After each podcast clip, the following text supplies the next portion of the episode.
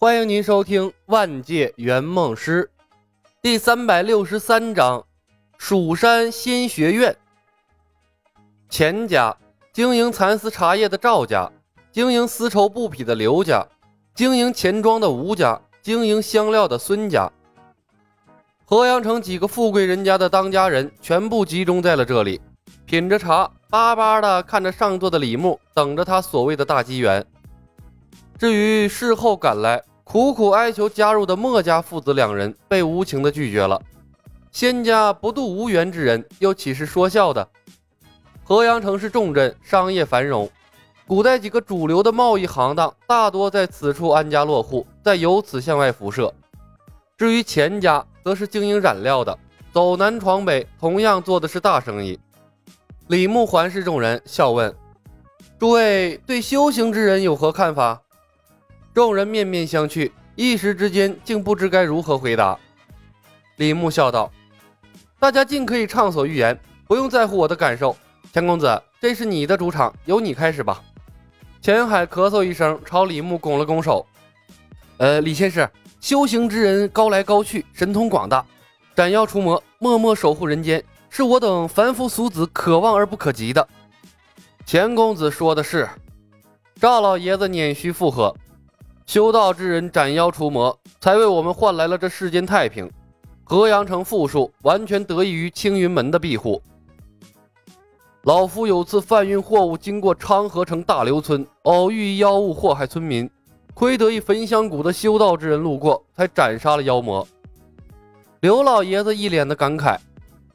也是那次，我才知道，焚香谷常年镇守幽暗小道，阻止蛮族人入侵中原。实乃吾辈楷模呀！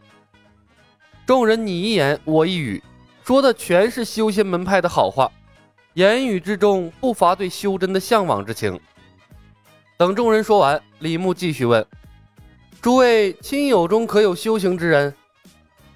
诸多老头不约而同的摇头。钱海说道：“李先生，实不相瞒，我曾想拜入青云门下，却被青云门的仙长拒绝了。”说我资质太差，不适合修行。经营钱庄的吴老爷子说道：“三十多年前，我吴家倒是有一远房亲戚的子侄拜入了青云门，当时很是庆贺了一番啊。结果那子侄入了青云门之后，就此失去了音信，现如今也不知是死是活了呀。哎。”李牧忽然问：“那你们可想修仙吗？”一句话，所有人都愣住了，他们目光灼灼地看着李牧，呼吸有些急促。如果可能，那谁不想修仙呢？这不是没门路吗？李牧笑笑，继续说道：“诸位有所不知，修行之道难如登天。数千年来，修行界虽人才辈出，修行之人寿元或有千年之多，但却没有一个真正飞升成仙之人。”吴老爷子说道。能活千年也不少了，赵老爷子跟着说：“百年我也知足啊。”李牧轻咳一声，似笑非笑的看着堂下的几个老头，老头们讪讪的闭上了嘴。修行之路本就艰难，但如今的修行界正邪之间还在打打杀杀，一不留神便会陨落了性命。长此以往，怕是世上再难有飞升之人了。李牧一脸怅然，朝着天上一拱手：“我蜀山派常年避世，潜心修道。我师剑圣更是才华横溢，学究天人，创下了御剑术，是我蜀山派唯一领悟自然之道之人。寿极一千两百多岁，可惜仍没躲过生死之劫。临终之际，却是参悟了天机。他告知我等，日后修行界会有大变，修真门派必走自珍。”你争我夺，远离尘世，最终将导致修行界的没落。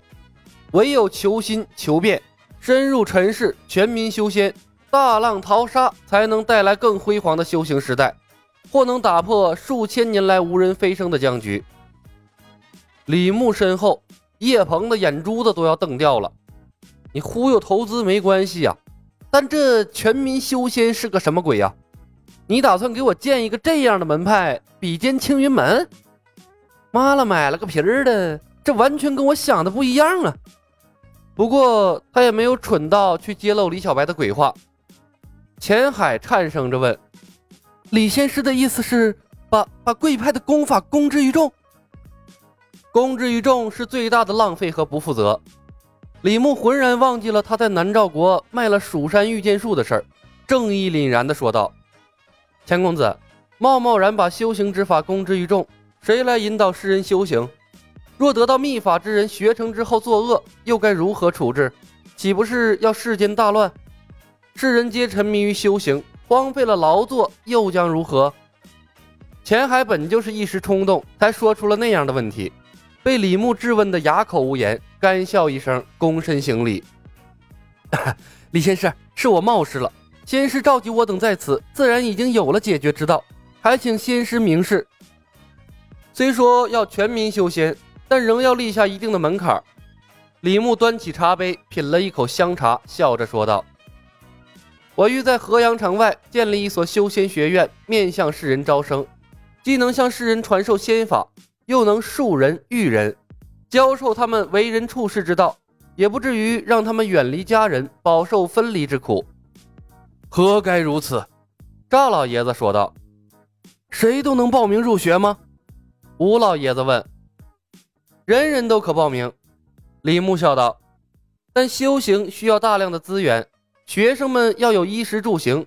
为了维持学院长久的发展。不至于学校人满为患，教授不过来，误人子弟，所以要定下学费门槛。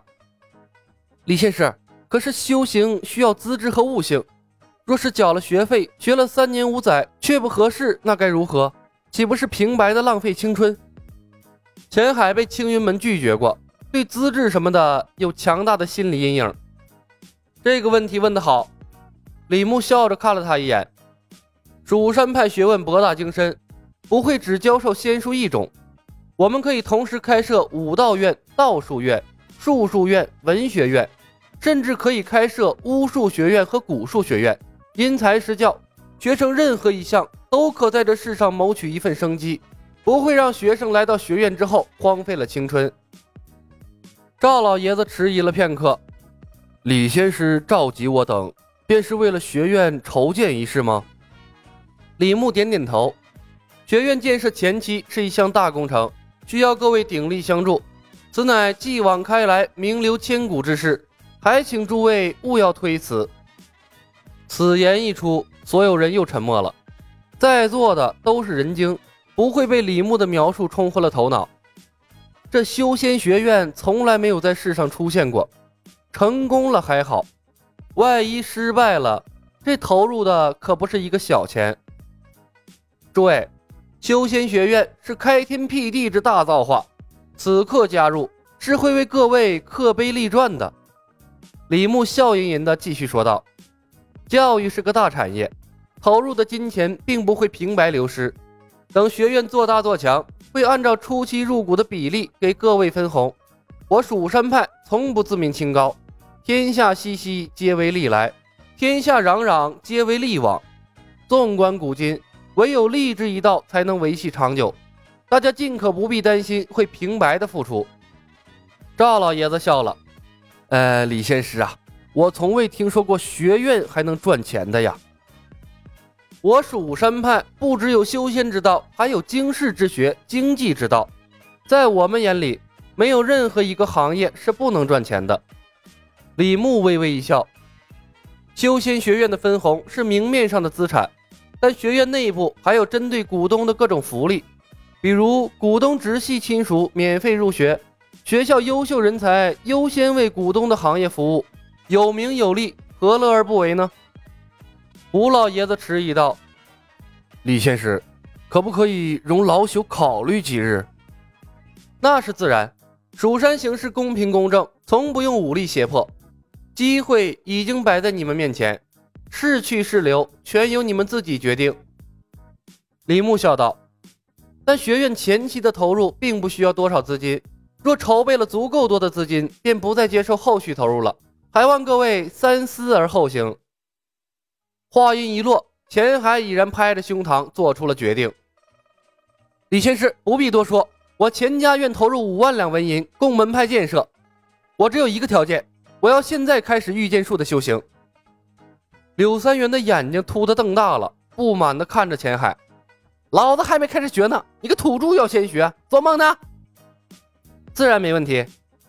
李牧笑着看，李牧笑着看了钱海一眼。钱公子将是蜀山学院的第一位弟子。本集已经播讲完毕，感谢您的收听。喜欢的朋友们点点关注，点点订阅呗，谢谢了。